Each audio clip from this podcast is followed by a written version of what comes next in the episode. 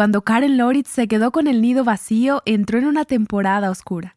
Tuvo que hablarse a sí misma con la verdad. Dios dice, sométete, ríndete. Es como si se estuviera predicando a sí misma. Deja de lado ese orgullo y esa arrogancia de querer saberlo todo. Aconsejando su propia alma. Resiste al diablo. Resiste la tentación de tener esos momentos de autocompasión todo el tiempo. De creer a esos secuaces del miedo que no eres nada. Que cuando tus hijos se van, tu vida termina. Estás escuchando A Viva Nuestros Corazones con Nancy de Moss Wolgemuth en la voz de Patricia de Saladín. Hoy, 30 de agosto de 2023.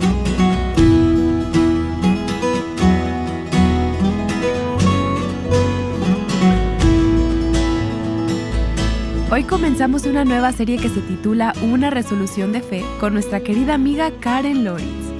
En una serie anterior titulada Rendición, enfrentando nuestros temores, hablamos sobre el miedo.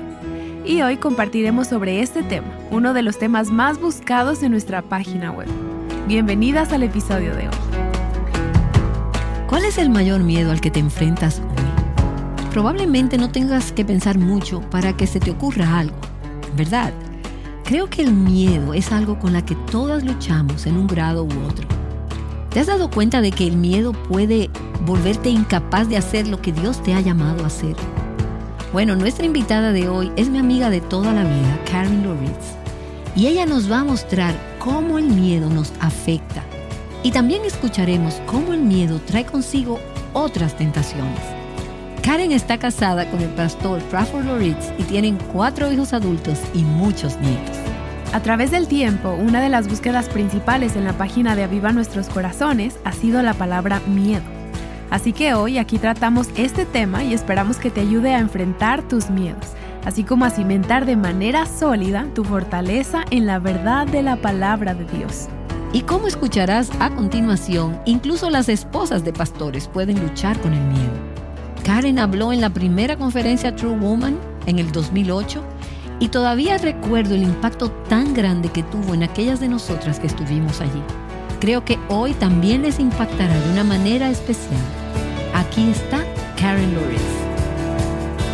Si tienen sus Biblias, acompáñenme al capítulo 4 de Santiago, versículos 7 al 10. Por tanto, sométanse a Dios, resistan pues al diablo y huirá de ustedes. Acérquense a Dios y Él se acercará a ustedes. Limpien sus manos, pecadores, y ustedes de doble ánimo, purifiquen sus corazones. Aflíganse, lamentense y lloren. Que su risa se convierta en lamento y su gozo en tristeza. Humíllense en la presencia del Señor, y Él los exaltará. Oremos. Señor Jesús, solo quiero compartir mi corazón.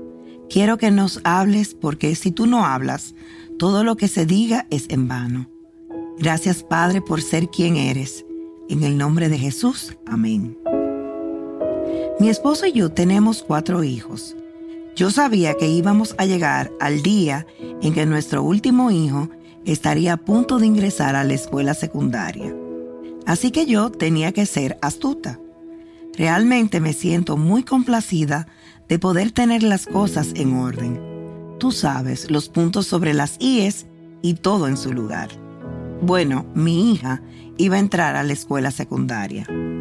Tengo muchas amigas que han pasado por la menopausia y por el nido vacío. Y estas cosas eran algo así como una enfermedad que iba a apoderarse de mí. Ya estaba en mis 50. Estaba pasando por la menopausia y me preocupaba si sobreviviría al nido vacío que sería dentro de cuatro años. Cuando mi esposo y yo nos casamos, antes de tener hijos, éramos muy cariñosos. Hablábamos el uno del otro en la mesa y hacíamos todas esas cosas románticas. Entonces llegaron los niños y la conversación cambió un poco. Yo siempre supe que cuando el último de nuestros hijos dejara el nido, yo tendría que encontrar algo más de qué hablar y ser cariñosa y sentarme a la mesa para hablar con Crawford. Así que comencé a nutrir nuestra relación, porque él es mi mejor amigo. Amo a ese hombre. También sabía que cuando Holly, mi hija menor, se fuera a la universidad, solo seríamos nosotros dos. Así que estaba ocupándome de ello.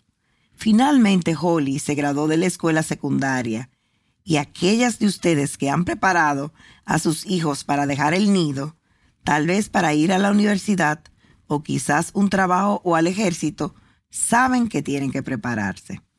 Así que mi labor ese verano, después de la graduación, fue trabajar en su dormitorio. Llegó el 14 de agosto. Empacamos todas las cosas de mi niña en la camioneta de Crawford. Y era increíble la cantidad de cosas que había. La llevamos a la Universidad Javier en New Orleans, donde iba a estudiar medicina. Todo se desenvolvió bien. Nos quedamos allí por un par de días. Y luego llegó el momento de que Crawford me hiciera subir al carro para irnos y dejar a nuestra niña en New Orleans. Septiembre estuvo bien. Solo estaba limpiando cosas y reorganizando su habitación ahora que ya no estaba. Pero, damas, nunca olvidaré el día 19 de octubre. Me había preparado durante mucho tiempo para estar lista cuando se fuera mi niña, la última de nuestros cuatro hijos. El 19 de octubre estaba sentada en nuestra habitación en mi silla al lado de la mesa, teniendo mi tiempo a solas con Dios. Abrí mi Biblia y comencé a leer. Y comencé a llorar. Era como si alguien hubiera abierto una llave del lavamanos. Entonces me di cuenta de que habían caído lágrimas en mi Biblia. No podía entender lo que estaba pasando. Solo recuerdo haber dicho, Señor, algo está sucediendo dentro de mí. Sentí una ola de temor en mi cuerpo y de repente comencé a llorar. No pude entender qué estaba pasando. Estaba en mi momento sensible del mes. Crawford no estaba, pero era común que no estuviera, así que no era eso. Parecía como si en esa casa las paredes me hablaran. Estaba sola y me sentía sola. Tuve ese pensamiento de que ya no era madre. Mi mayor problema en la vida es que me preocupo demasiado. Me preocupo por preocuparme. Esa es una de mis debilidades. ¿Tú también eres así? Yo me preocupo por la preocupación, pero además de la preocupación tengo temor, miedo. Era como si el temor me estuviera envolviendo. Déjame decirte algunas cosas sobre el temor. El temor llega acompañado, y mientras estaba pasando por eso, que duró varios días, tuve lo que yo llamo un colapso emocional. Y me costaba hablar sobre eso porque en aquel entonces había estado en el ministerio durante treinta y tantos años. Admitir que estaba teniendo un colapso emocional era una terrible acusación contra mí misma. Pero era lo suficientemente lista e inteligente como para saber que aún así tenía que orar. También mantuve mi agenda de conferencias. Crawford y yo estábamos terminando un libro sobre la crianza de los hijos. Hice todas las cosas correctas, pero no podía quitarme esa sensación de que el temor se estaba apoderando de mí. Así que identifiqué al menos 10 de esos secuaces que llegan con el temor. Permíteme compartir 10 de ellos. Te prometo que estamos llegando al capítulo 4 de Santiago. Enumeré algunos de esos secuaces. Cuando el temor me alcanzaba, siempre se distorsionaba la realidad. El temor me dijo que ya no era madre, ¿Quién eres tú? Eso es ridículo. Pero sentí como si toda mi identidad se hubiera esfumado ese 14 de agosto y ya no fuera una madre, aunque tenía otros tres hijos adultos ya casados. Otra cosa que hace uno de los secuaces del temor es victimizar a la persona. El temor te golpea. Recuerdo hace un tiempo cuando estaba preparando este mensaje sentada en mi mesa mirando por la ventana. De repente el temor vino sobre mí otra vez y estaba siendo victimizada. Empecé a llorar diciendo, Señor, ¿qué es lo que voy a decir a estas seis mil mujeres cuando yo estoy muerta de miedo de admitir que tengo temor? El temor victimiza a la persona. Otra cosa sobre el temor es que pone estrés en el cuerpo, físicamente, emocionalmente, espiritualmente, problemas de presión y estrés. El temor también te aleja de la verdad, incluso la verdad que conocemos. Dios todavía estaba conmigo. Seguía siendo madre, pero el temor me decía que todo eso era mentira, que ya no era cierto. Otra cosa sobre el temor es que te inmoviliza, te bloquea, te paraliza. Y algo más que hace el temor es reemplazar a la fe. Yo olvidé o no pensé en que el amor perfecto echa fuera todo temor. Pero ese temor muchas veces reemplazará la fe que decimos tener. El temor decepciona. El temor toma más de lo que da. No te da nada. El temor te hace temer al éxito. Yo conocí el fracaso y todas esas cosas que me llevaban a fracasar, pero tenía temor de seguir adelante. Dos cosas más. El temor llena el corazón de desesperación. Te encuentras desesperanzada e indefensa. Y lo último que identifiqué fue que el temor destruye. El temor te toma para llevarte a un pozo sin fondo y sin esperanza. Te quita tu gozo, tu victoria, tu bendición. Así que eso eran los secuaces del temor. Pero Dios no me permitió quedarme allí. Déjenme decirles que cuando estaba pasando por esa crisis emocional, hubo momentos en los que ni siquiera quería levantarme de la cama. No quería decírselo a Crawford, porque mi esposo es del tipo que aunque me ama, es mi líder, me protege y me sirve él querría solucionar enseguida. Cuando te encuentras en esa fiesta de autocompasión, tú quieres ser la invitada de honor. Quieres llevar tu propia corona y quieres que todo salga a tu manera. Así que no le dije lo que me estaba pasando. Simplemente le dije, no pasa nada, cariño, y tuve mi propia fiesta de autocompasión. Pero Dios no me dejó quedarme allí. Yo sabía que estaba en un gran problema, que necesitaba salir de la cama. Necesitaba realmente creerle a Dios y confiar en Dios con cada cosa, con cada fibra de mi ser, porque yo no quería moverme. Así que me levanté de mi cama y fue a la Biblia. Y por supuesto, como Dios usa su palabra, me mostró varias escrituras. Permíteme compartir contigo un par de ellas y te prometo que llegaremos a Santiago capítulo 4. Vi algunas cosas sobre el temor que ya sabía que había leído, pero las había olvidado. El miedo roba tu memoria. Veamos varias cosas. Tomen nota. Salmo 27, versículos 1 y 3. El Señor es mi luz y mi salvación. Sigue una pregunta. ¿A quién temeré? Versículo 3.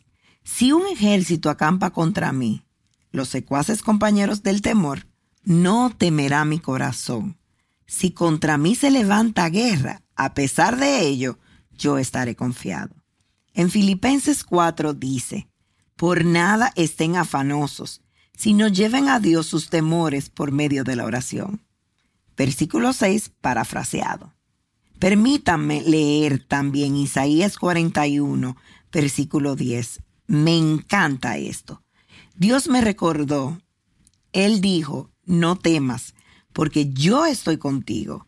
No te desalientes, porque yo soy tu Dios. Te fortaleceré, ciertamente te ayudaré, sí, te sostendré con la diestra de mi justicia.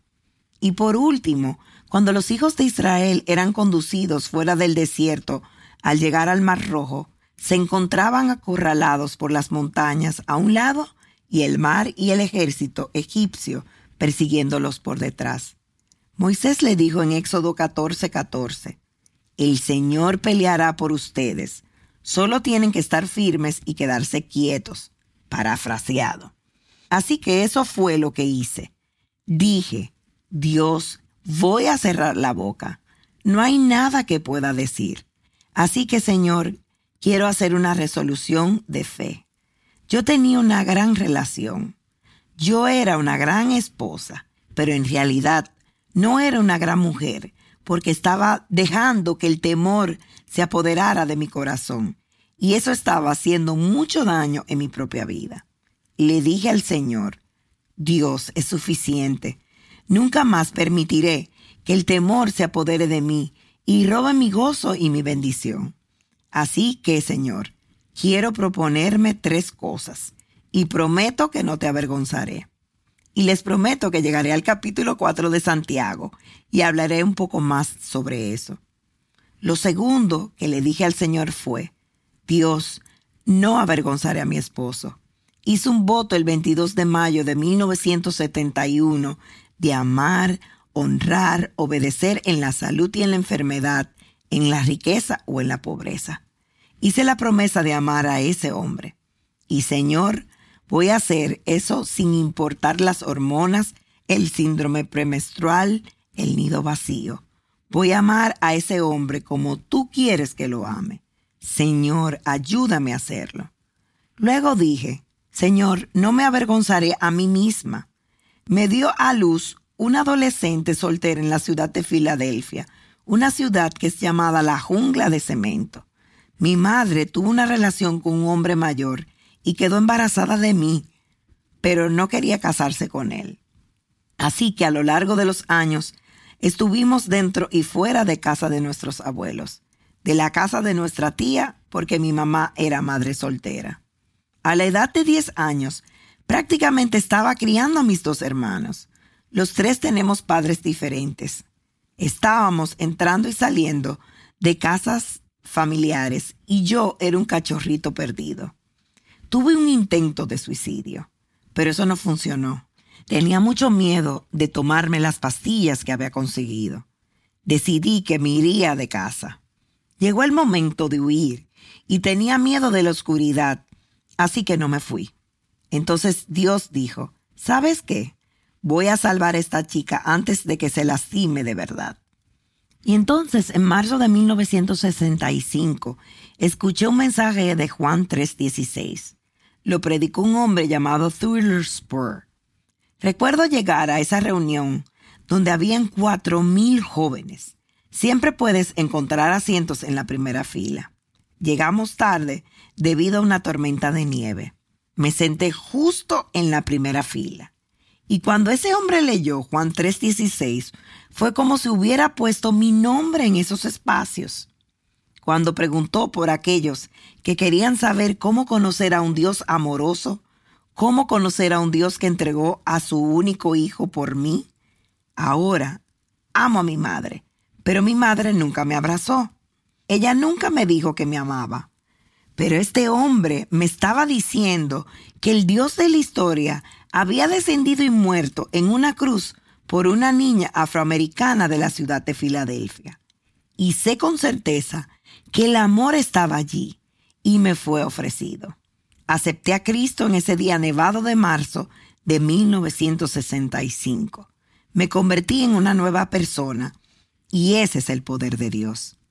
Entonces Dios no me voy a avergonzar porque sé demasiado acerca de ti. Y en lugar de escucharme a mí misma, necesito empezar a hablarme a mí misma. Comencé a ir al baño para mirarme al espejo y decir, Dios, lo único que sé es que me amas. Tengo temor ahora mismo. No sé lo que va a pasar.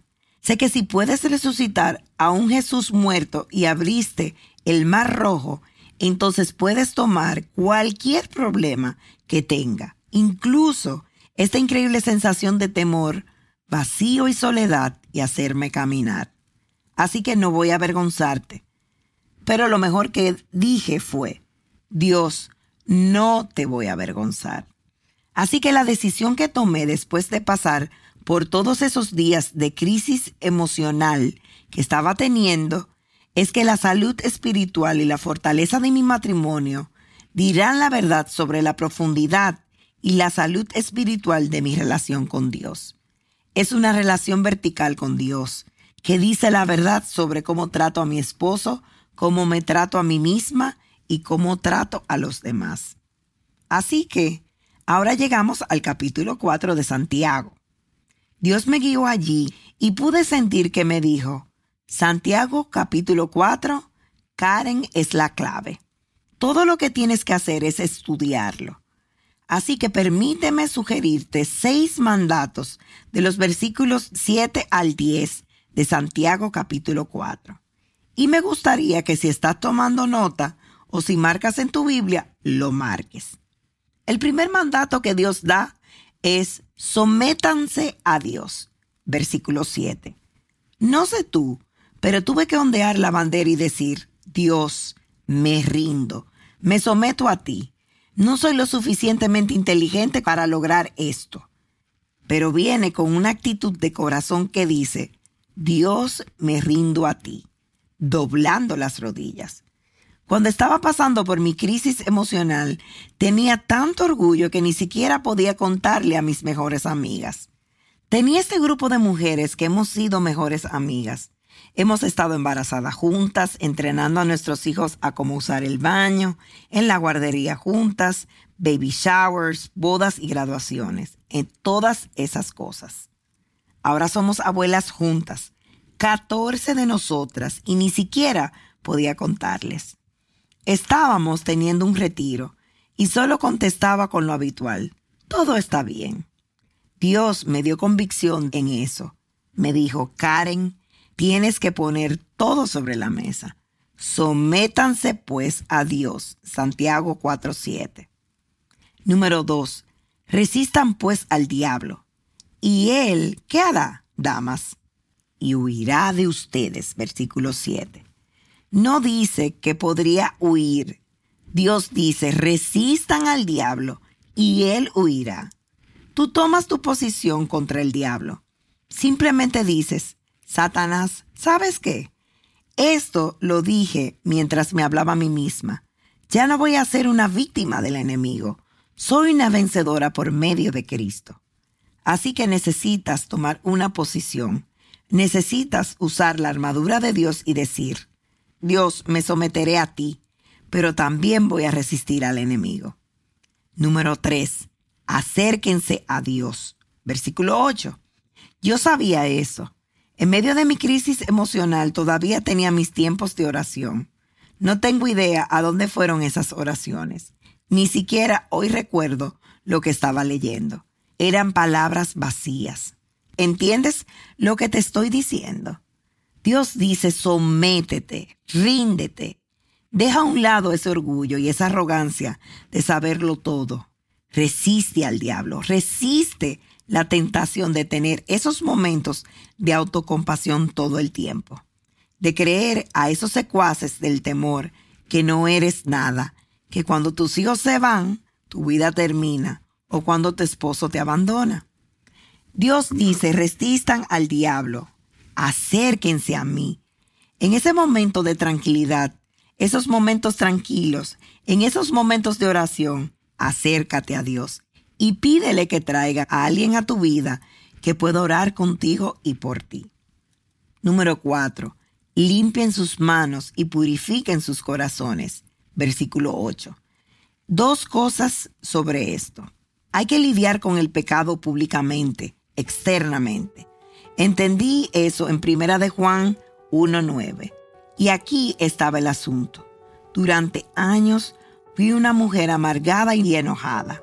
Ahora, verbalmente no estaba enojada, pero sí amargada. Yo estaba muy amargada con mi mamá. Mi mamá hizo un mal trabajo. Ella no podía darme lo que no tenía, pero yo no podía perdonarla. Recuerdo que nos habíamos mudado de Pensilvania a Texas para participar en la plantación de iglesias. Estaba sentada allí analizando todo lo malo que había sucedido en mi vida mientras crecía y pensando en por qué mi madre no me crió de esta manera. ¿Por qué estoy luchando tan duro como creyente para comprender realmente esto del amor y hacer un compromiso con Dios? ¿Cómo es que no estaba sintiendo la presencia de Dios en mi vida? Sabía que era porque albergaba ira y amargura hacia mi madre. Karen Loritz ha estado compartiendo su corazón sobre el temor, la amargura y otras emociones destructivas que nos tientan como mujeres. El episodio de hoy terminó con un poco de suspenso, pero mañana retomaremos la historia de Karen. Ella compartió este mensaje en la primera conferencia True Woman en Chicago en el 2008. Cuando nos reunimos en otoño de ese año, las malas noticias sobre la economía mundial ocupaban todos los titulares y las mujeres necesitábamos desesperadamente escuchar este relato honesto sobre el temor y la fe. Los titulares de las noticias hoy pueden ser un poco diferentes de los que fueron en ese entonces, pero no creo que el mensaje de Karen sea menos necesario para nuestros corazones hoy en día.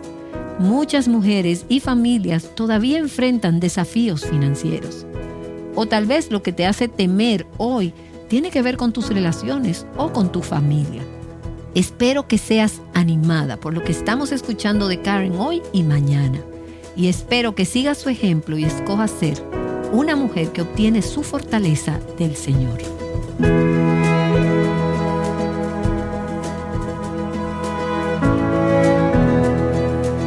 Bueno, yo he sido animada y espero con ansias lo que Karen tiene para compartirnos el día de mañana.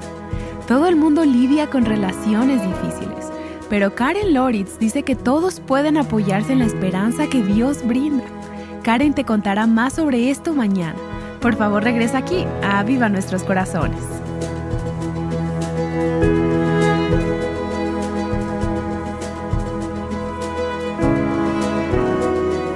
Aviva nuestros corazones con Nancy de Moss Wogemuth te anima a enfrentar tus temores y descubrir la libertad, la plenitud y la abundancia en Cristo.